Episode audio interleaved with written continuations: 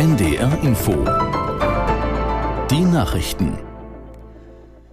Um 6 Uhr mit Beate Rüsapp. In Deutschland haben die Menschen das neue Jahr 2024 begrüßt. In Berlin gab es erneut Angriffe auf Polizisten, aber offenbar deutlich weniger als in der Silvesternacht vor einem Jahr. Aus Berlin Sebastian Schöbel. Die Polizei meldete 15 verletzte Kräfte, die Feuerwehr zunächst sogar gar keine. Zum Vergleich, in der Silvesternacht des Vorjahres waren über 200 Rettungskräfte verletzt worden. In dieser Silvesternacht wurden in Berlin rund 300 Personen vorläufig festgenommen, meistens wegen Verstößen gegen das Sprengstoff- oder Waffengesetz. Die Feuerwehr musste bis zum frühen Morgen mehr als 700 Mal ausrücken, in den meisten Fällen aber nur wegen kleinerer Brände. Am bedenklichsten waren zwei Zwischenfälle in der Neuköllner Hochhaussiedlung Gropiusstadt. Erst wurde ein Polizeifahrzeug durch eine Kugelbombe einsatzunfähig gemacht, dann stellten Polizeibeamte mehrere Molotow-Cocktails sicher. Neun verdächtige Personen wurden festgenommen. In den Hochwassergebieten in Niedersachsen sinken die Pegelstände leicht. Die Behörden betonten zwar zugleich, es könne noch keine Entwarnung gegeben werden. Aus der Nachrichtenredaktion Helene Buchholz. Insbesondere durchweichte Deiche machen den Experten weiterhin Sorgen. Einsatzkräfte und freiwillige Helfer sind rund um die Uhr im Einsatz, um sie zu sichern, auch in der Silvesternacht. In Oldenburg sind mehr als 600 Anwohner aufgefordert, sich auf eine Evakuierung vorzubereiten. Unverändert kann nicht ausgeschlossen werden, dass ein Deich bricht. Nach Kanzler Scholz hat sich für heute mit Innenministerin Faeser ein weiteres Mitglied der Bundesregierung im Hochwassergebiet angekündigt. Die Ministerin will sich in Hatten-Sandkrug bei Oldenburg über die Lage informieren und mit Einsatz Einsatzkräften sprechen.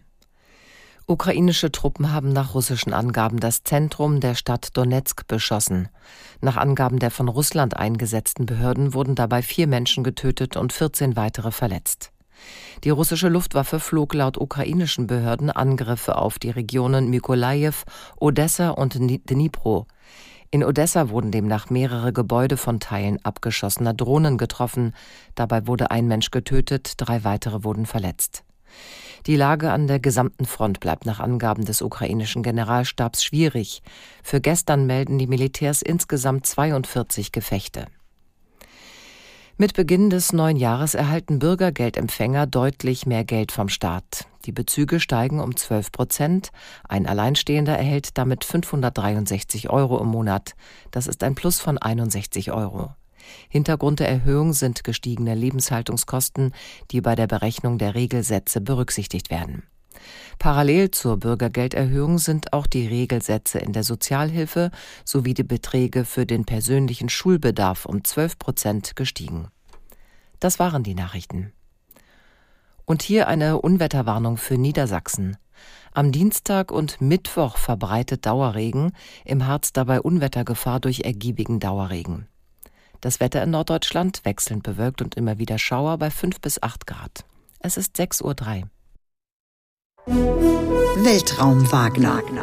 Der Podcast zum Thema Raumfahrt. Mit Dirk Wagner und Oliver Günther. Heute geht es bei uns um das Thema Neue Macht im All.